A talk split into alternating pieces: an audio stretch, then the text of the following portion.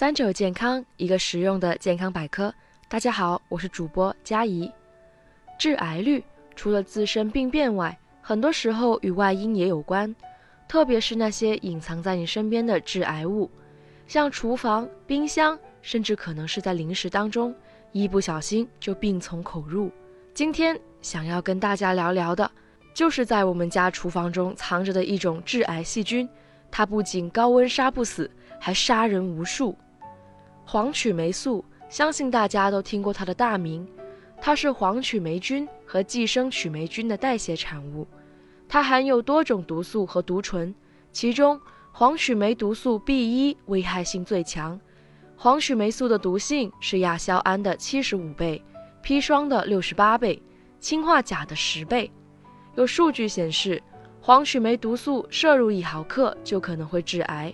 一次性摄入二十毫克就能致命，而黄曲霉毒素的生命力也很强，它的高耐热性使它能够在两百多度的温度下不被杀死。日常烹饪中，油炸的温度虽高，但也不超过二百三十到二百五十摄氏度，所以无论是用开水烫还是煮熟，都很难去除。它对人的肝脏组织有破坏作用，严重时可导致肝癌甚至死亡。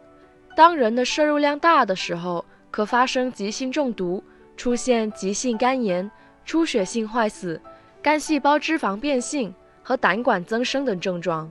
如果是微量持续摄入，可造成慢性中毒，引起纤维性病变，诱发癌症。另外，它还能诱发骨癌、胃癌、乳腺癌等一系列的癌症，是个名副其实的器官杀手。而它日常作为头号隐形杀手，最喜欢潜伏在人类身边的食物或用品里，比如发霉的花生、玉米。在高温和潮湿的环境下，淀粉含量高的食物容易滋生导致肝癌的黄曲霉菌。小作坊的土榨花生油也容易检查出黄曲霉素，因为小作坊的压榨机用的油料作物，如果一旦在储存过程中发霉，再加上缺乏除去有害物质的工艺。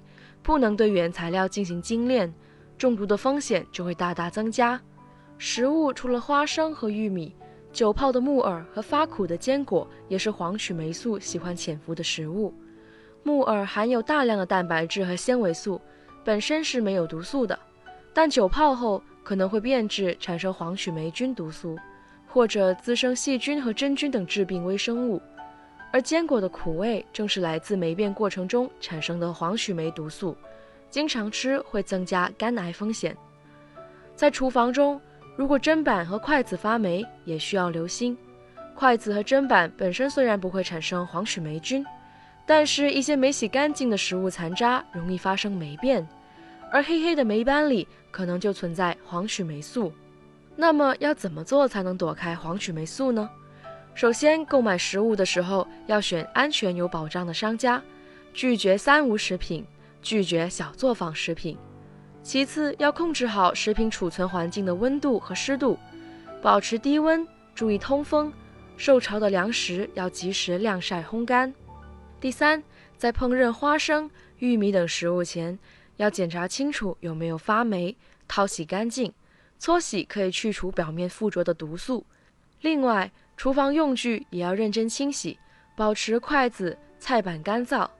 第四，我们一旦吃到苦味或者有怪味的坚果，一定要马上吐掉并漱口。第五，平时可以多吃绿叶蔬菜，蔬菜中的叶绿素能抑制人体对黄曲霉素的吸收，降低黄曲霉素中毒的风险。最后，温馨提示：看到家里有发霉或者变质的东西，一定要及时扔掉。从源头上杜绝病从口入的机会。今天的节目也差不多了，我们下次再见吧。